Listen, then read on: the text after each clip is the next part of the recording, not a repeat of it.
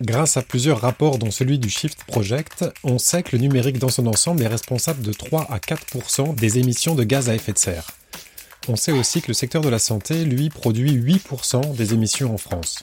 Alors au moment d'encourager le développement du numérique en santé, la question de son impact sur l'environnement, et donc sur la santé, se pose fortement. Au cœur des efforts de responsabilité environnementale, il y a nos usages bien sûr, mais il y a aussi l'utilisation des ressources par tous les acteurs du système de santé. Alors dans cet épisode du podcast de l'Université de la e-santé de Castres-Mazamet, on va essayer de comprendre le rôle de l'autorité du numérique en santé dans l'effort de sobriété numérique qui s'impose à tous. Et c'est Nathalie Bodinière, directrice des programmes numériques en santé à l'ANS, qui nous en parle en rappelant d'abord les impacts du numérique. L'impact environnemental du numérique peut être assez large que ce soit les émissions de gaz à effet de serre qui contribuent au, réchauffement climatique, que ce soit l'utilisation des minerais et des composants qu'il faut extraire de la terre pour fabriquer les équipements et notamment les microprocesseurs. On parle aussi de radiation. Il peut y avoir la consommation d'eau qui va donc diminuer euh, l'eau disponible pour faire autre chose. Il y a une, plus d'une dizaine d'indicateurs qui peuvent caractériser l'impact environnemental du numérique. En général, ce dont on parle de façon plus commune, parce que c'est peut-être les, impacts les plus flagrants, c'est les émissions de gaz à effet de serre et l'utilisation des terres. C'est les fameuses terres rares. Les terres rares, il n'y a pas que des terres rares, hein, c'est tous les minerais, euh, les métaux qu'on a besoin d'extraire. Et pour leur extraction, comme ils sont dilués dans on va dire l'écorce terrestre, on a besoin d'extraire beaucoup beaucoup de terre pour finalement en raffiner assez peu. Donc ça va abîmer euh, les, surfaces et le sol. Donc on imagine bien avec les dégagements de gaz à effet de serre qui participent au réchauffement climatique et l'utilisation de ces terres et donc finalement le fait qu'on abîme un peu les environnements euh, naturels, on imagine bien que ça, ça a un impact qui est plutôt euh, négatif bon, pour la planète, mais forcément aussi, comme on abîme l'environnement de vie de l'être humain, ça va être aussi négatif pour la santé humaine. Mmh. C'est bien de le, poser avant de parler de sobriété numérique, parce que sinon on ne sait pas pourquoi on, parle de cette sobriété numérique. C'est euh, l'OMS qui dit qu'entre 2030 et 2050, il y aura 250 000 décès supplémentaires dus à ce réchauffement climatique. Sur l'ensemble de la période Sur l'ensemble de la période, sur l'ensemble de la planète, ce qui euh, n'est pas neutre. De toute façon, rien n'est négligeable en, matière de santé. Et euh, ce qui fait peser sur le système aussi une pression supplémentaire. Dans, ce contexte de, tout cet impact, la sobriété, ça veut dire quoi? La sobriété numérique, c'est pas forcément utiliser moins le numérique. C'est obtenir le même bénéfice, ou en tout cas un maximum de bénéfices du numérique, mais en ayant moins d'impact sur l'environnement et donc moins d'impact sur la santé humaine. C'est réfléchir à ce rapport bénéfice-risque, ça rejoue un peu cette notion qu'on connaît bien en santé, de maximiser les bénéfices rendus par les services numériques tout en diminuant leur effet délétère sur la santé, donc les dégagements de gaz à effet de serre, l'utilisation de l'eau, enfin tous les impacts, les indicateurs dont on a parlé tout à l'heure. Et donc, j'imagine que ça passe par une multitude de moyens possibles. L'utilisation qu'on fait de ces outils numériques, leur conception, leur, euh, leur euh, recyclage quand il s'agit d'outils euh, physiques, enfin en tout cas de la partie physique des outils numériques. Tout à fait. Il faut vraiment concevoir la démarche de responsabilité environnementale, si on ne veut pas utiliser le terme de sobriété numérique, comme un tout qui va commencer à la conception du service et prendre en compte tout son cycle de vie jusqu'à, comme vous le disiez, au fait d'arrêter d'utiliser le service parce que le matériel, si on parle d'un matériel, euh, est obsolète et où on va tenter soit de le faire vivre plus longtemps, soit de le réemployer, soit de le recycler quand vraiment on peut plus rien en faire d'autre. Mais il y a vraiment tout ce cycle de vie et à tous les moments du cycle de vie, on peut agir pour tenter d'avoir le moins d'impact possible.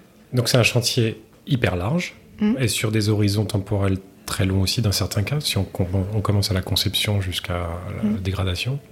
Quel est le rôle de l'Agence du numérique en santé dans tout ce dispositif? L'Agence du numérique en santé, globalement, son rôle, c'est un rôle de régulateur.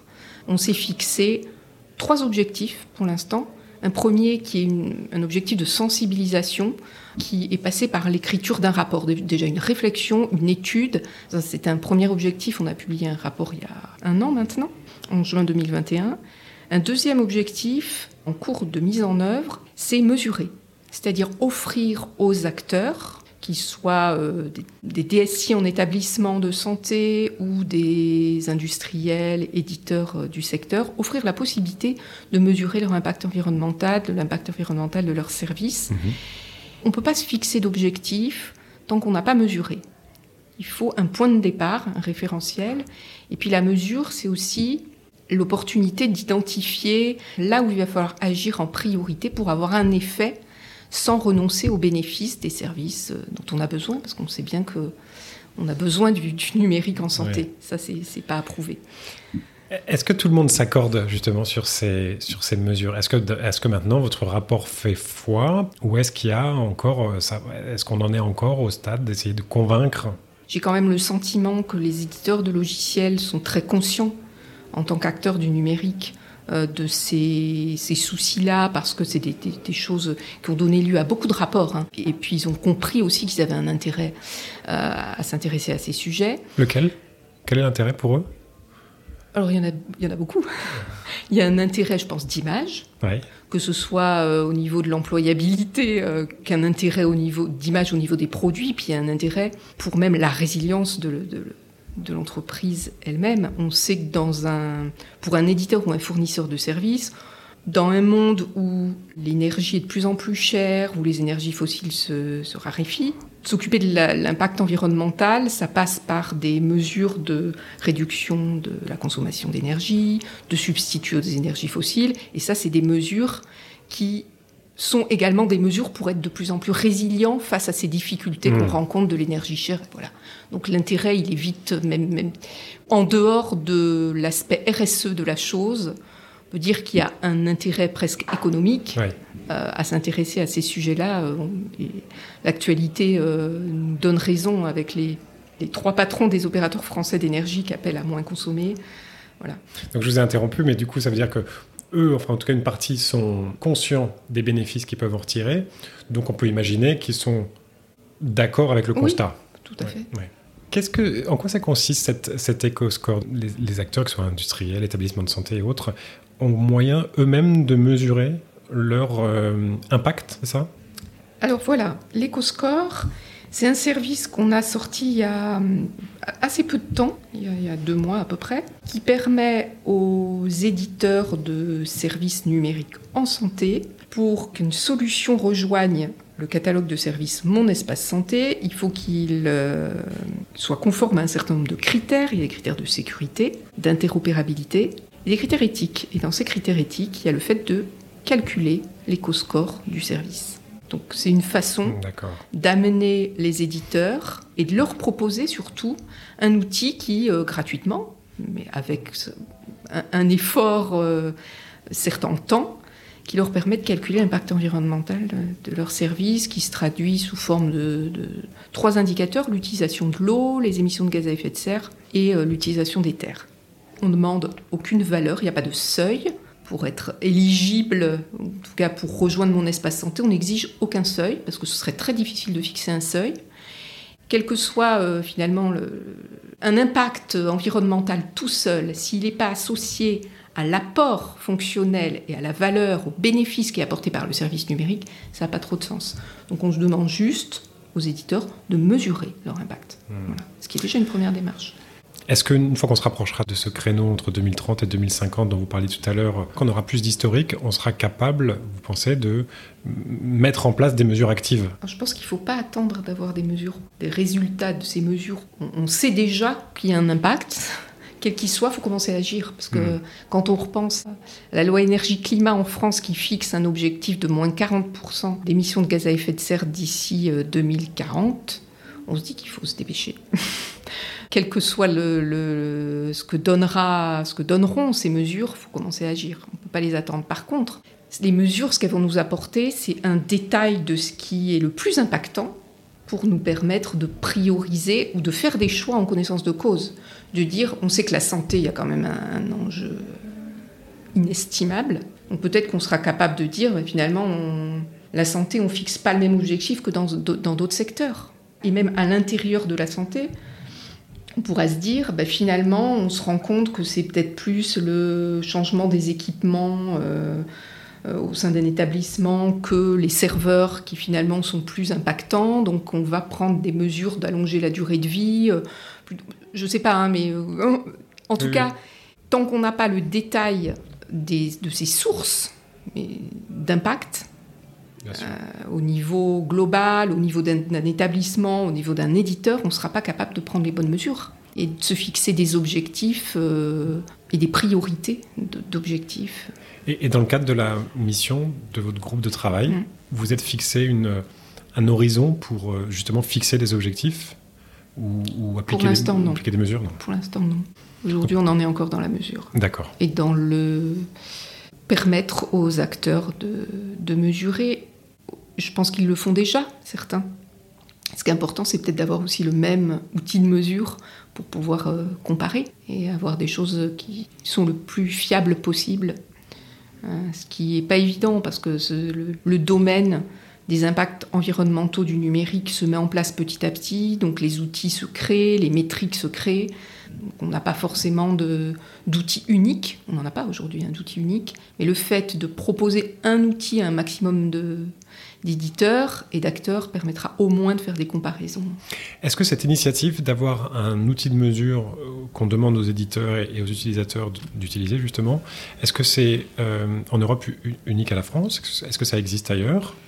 Alors, je sais que le NHS en Angleterre est très avancé. Depuis 2009, ils sont intéressés à la question de l'impact environnemental du système de santé, et donc avec un volet numérique.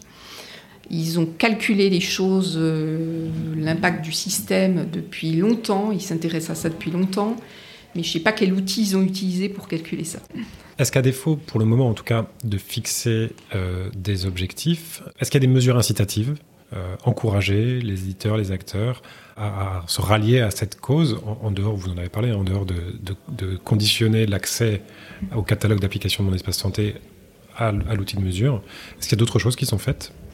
On a un deuxième outil de mesure pour justement favoriser euh, les démarches, hein, l'application de, démarches et puis les réflexions, qui est en cours de préparation, qui est un outil de mesure pour calculer l'impact environnemental des systèmes d'information hospitaliers. Ah. Donc qui sera plus destiné au DSI dans un établissement pour mesurer l'impact environnemental de, son, de sa DSI au sens large.